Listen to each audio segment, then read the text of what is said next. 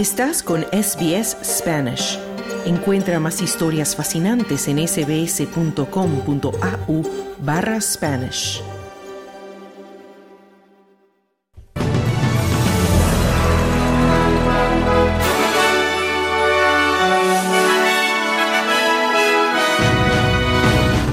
Músico australiano con nacionalidad rusa y bielorrusa detenido en Tailandia, supuestamente por críticas contra el Kremlin por invasión a Ucrania.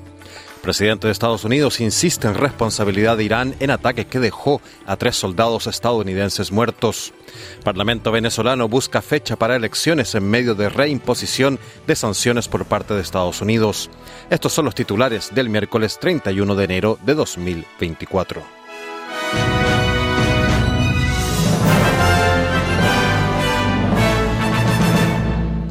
Muy buenas tardes. Los miembros de la banda de rock By Two, entre los que se encuentra un australiano, quienes se han mostrado críticos con la guerra de Rusia en Ucrania, permanecen encerrados en una cárcel de la inmigración tailandesa.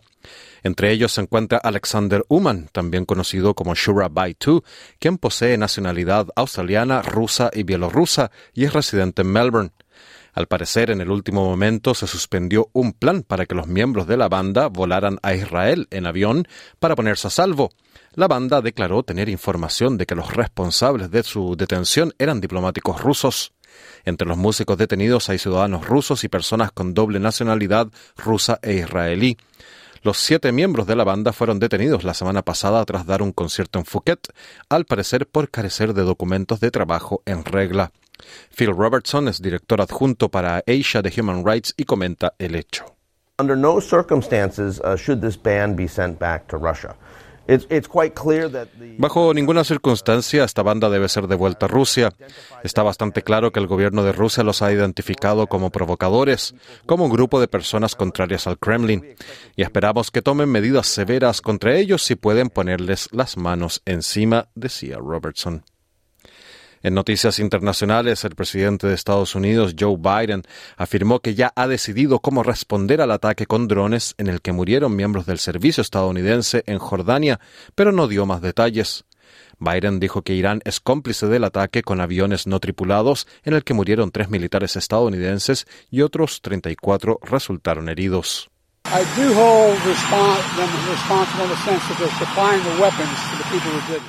Los considero responsables en el sentido de que suministran las armas a quienes lo hicieron.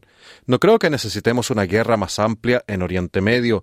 No es lo que estoy buscando, decía el presidente Biden. Biden también ha estado sopesando sus opciones y la expectativa ha sido de que habrá ataques de represalia, pero el momento de la respuesta aún no está claro.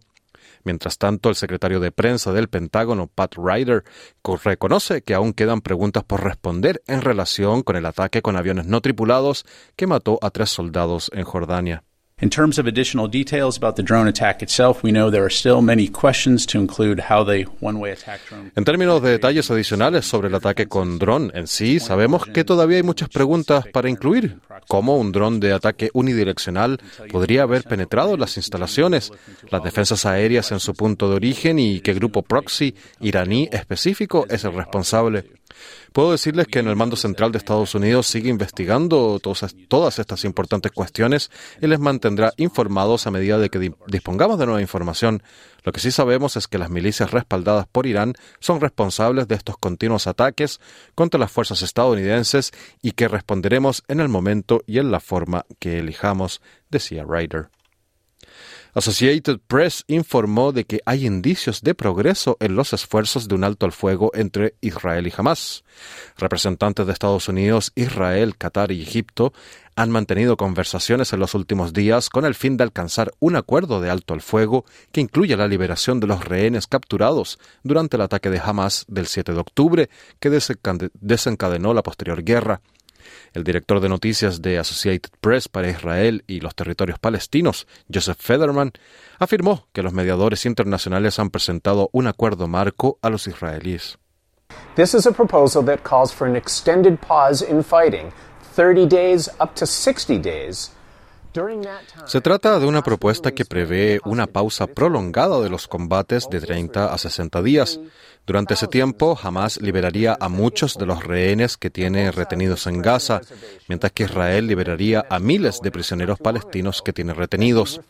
Ahora, ambas partes expresan sus reservas. El primer ministro Benjamin Netanyahu anunció no hace mucho que se niega a liberar a miles de los que él llama terroristas como parte de este acuerdo, decía Federman. El líder político supremo de Hamas, Ismail Haniyeh, afirmó que el grupo está estudiando las últimas condiciones para un acuerdo. Vamos a noticias nacionales. El alcance total de los daños causados por las inundaciones en el sureste de Queensland podría conocerse pronto, ya que las lluvias están a punto de amainar. Miles de personas se quedaron sin electricidad y se cerraron más de 20 escuelas. También se cortaron carreteras y se llevaron a cabo 39 rescates en aguas rápidas cuando el mal tiempo azotó la zona ayer martes. Algunos de los lugares más afectados fueron el norte de Brisbane, en la zona de Moreton Bay y Sunshine Coast, mientras que el valle de Lockyer, más al oeste, también se inundó. Steve Smith, coordinador de los servicios de emergencia e incendios de Queensland, ha expresado su frustración en Sunrise por aquellos que no tienen en cuenta los consejos de seguridad. Oh, look, it continues to surprise us um, how many people get themselves in those difficulties. So um, we continue to provide the message: if it's flooded, forget it. But it continues to happen. So, Nos sigue sorprendiendo la cantidad de gente que se ve en dificultades. Así que seguimos transmitiendo el mensaje: si está inundado, olvídalo. Pero sigue ocurriendo. Así que esto crea un poco de frustración, pero en general la mayoría de la gente hace lo correcto, presta atención al mensaje, se mantiene informada, hace lo correcto y nos apoya en nuestro trabajo, decía Smith. Casi tres de cada cinco votantes de todos los grupos demográficos apoyan la modificación de los recortes fiscales de la tercera fase para que las personas que ganan menos se lleven una parte mayor del pastel aquí en Australia. Preguntados por el Australia Institute a finales de enero, el 58% de los votantes apoyaron que las rentas medias y bajas se beneficiaran más de los cambios fiscales propuestos. Solo uno de cada cuatro votantes de la coalición y un tercio de los australianos que ganan más de 200 mil dólares al año querían mantener la política tal y como fue legislada originalmente por el gobierno de Morrison. Muchos menos encuestados apoyaron la derogación total de los recortes fiscales y casi un tercio dijo no estar seguro o no saber. Richard Dennis, director ejecutivo de Australia Institute, dice que es una indicación de que los votantes de todos los niveles fiscales en, la encuesta 1117 eh, reconoció que el régimen original es una mala práctica económica. Nos vamos a noticias de Latinoamérica. El Parlamento venezolano convocó el martes a una consulta para proponer una fecha para las elecciones presidenciales de este año, en medio de la reimposición de sanciones por Estados Unidos tras el fallo judicial que mantuvo la inhabilitación de la opositora María Corina Machado. El anuncio llega después de la decisión de Estados Unidos de reactivar sanciones al petróleo, gas y oro de Venezuela, en represalia a la decisión de la Corte Suprema de mantener la inhabilitación política por 15 años contra Machado, quien ganó las internas de la oposición para ser la candidata que enfrentará a Nicolás Maduro. El portavoz del Departamento de Estado de Estados Unidos, Matthew Miller, anunció más temprano que Estados Unidos no renovará la licencia que brinda alivio al sector petrolero y del gas cuando expire el 18 de abril de 2024, una medida que el gobierno de Maduro tachó de grosero e indebido chantaje. Según el dirigente chavista Jorge Rodríguez, el proceso de consulta iniciará el próximo lunes 5 de febrero y que la propuesta que surja será entregada al Consejo Nacional Electoral, que tiene la competencia de convocar elecciones. En la consulta participarán, según Rodríguez, desde precandidatos presidenciales y dirigentes políticos hasta empresarios, maestros y campesinos. El gobierno y la oposición suscribieron en octubre un acuerdo para que las elecciones se celebraran en el segundo semestre del año con observación de la Unión Europea. Washington, muy presente en las conversaciones, flexibilizó sanciones, pero lo condicionó a la liberación de presos políticos y al establecimiento de garantías electorales, incluida la habilitación de opositores.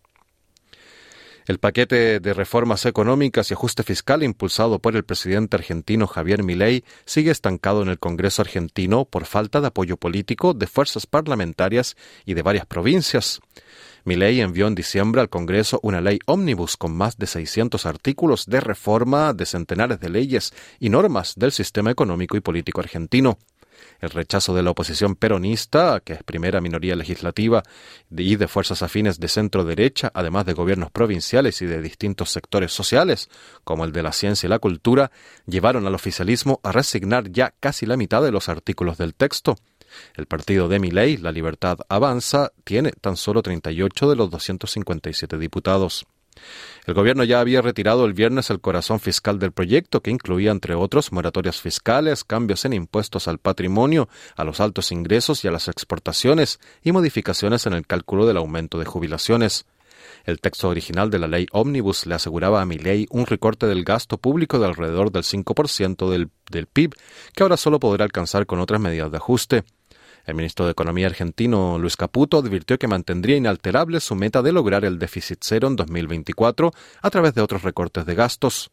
El peronismo, que gobernó hasta diciembre, y fuerzas de centro derecha siguen objetando las propuestas de privatización de unas 40 empresas públicas, así como la toma de deuda en moneda extranjera y, sobre todo, el otorgar facultades delegadas discrecionales a mi ley para adoptar medidas sin control del Congreso.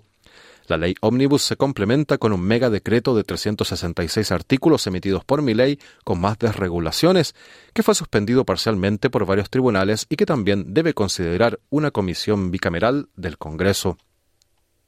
Neuralink, la empresa de Elon Musk, ha implantado este fin de semana su primer chip cerebral en un paciente humano, según ha publicado Musk en la red social X. El dispositivo tiene el tamaño de una moneda grande y está diseñado para implantarse en el cráneo con cables ultrafinos que van directamente al cerebro. El objetivo inicial de la llamada interfaz cerebro-ordenador es dar a las personas la capacidad de controlar el cursor o el teclado de un ordenador utilizando solo sus pensamientos, pero aún queda mucho por saber sobre la eficacia del dispositivo. Laura Cabrera, investigadora de la ciencia del cerebro de la Universidad Estatal de Pensilvania, afirmó que aunque Neuralink utiliza un procedimiento innovador, la cirugía robótica, para introducir el dispositivo en el cerebro, nadie lo ha implantado antes en seres humanos. Brain surgery, you know, it's not a trivial thing. It has a lot of la cirugía cerebral no es algo trivial. Tiene muchos riesgos potenciales.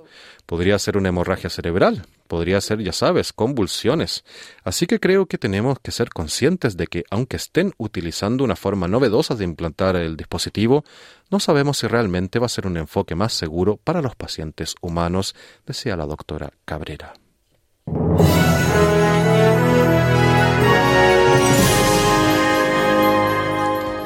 En el informe del tiempo del día de hoy, Perth estará soleado con 38 grados de máxima, Adelaide parcialmente nublado con 25 grados, Melbourne parcialmente nublado con una máxima de 22 grados, Hobart parcialmente nublado con una máxima de 23 grados. Canberra tendrá posibles precipitaciones y un tope de 27 grados. Sydney tendrá lluvias durante la jornada con una máxima de 28 grados. Brisbane tendrá algunas precipitaciones y una máxima de 30 grados. Y Darwin, algunas lluvias y posible tormenta con una máxima de 32 grados. Este fue el boletín de noticias del miércoles 31 de enero de 2024. Pero no te vayas porque de inmediato comienza tu programa de SBS Audio Australia en Español con mucha más información. Otro informe noticioso mañana a la una. Muy buenas tardes. Dale un like, comparte, comenta. Sigue a SBS Spanish en Facebook.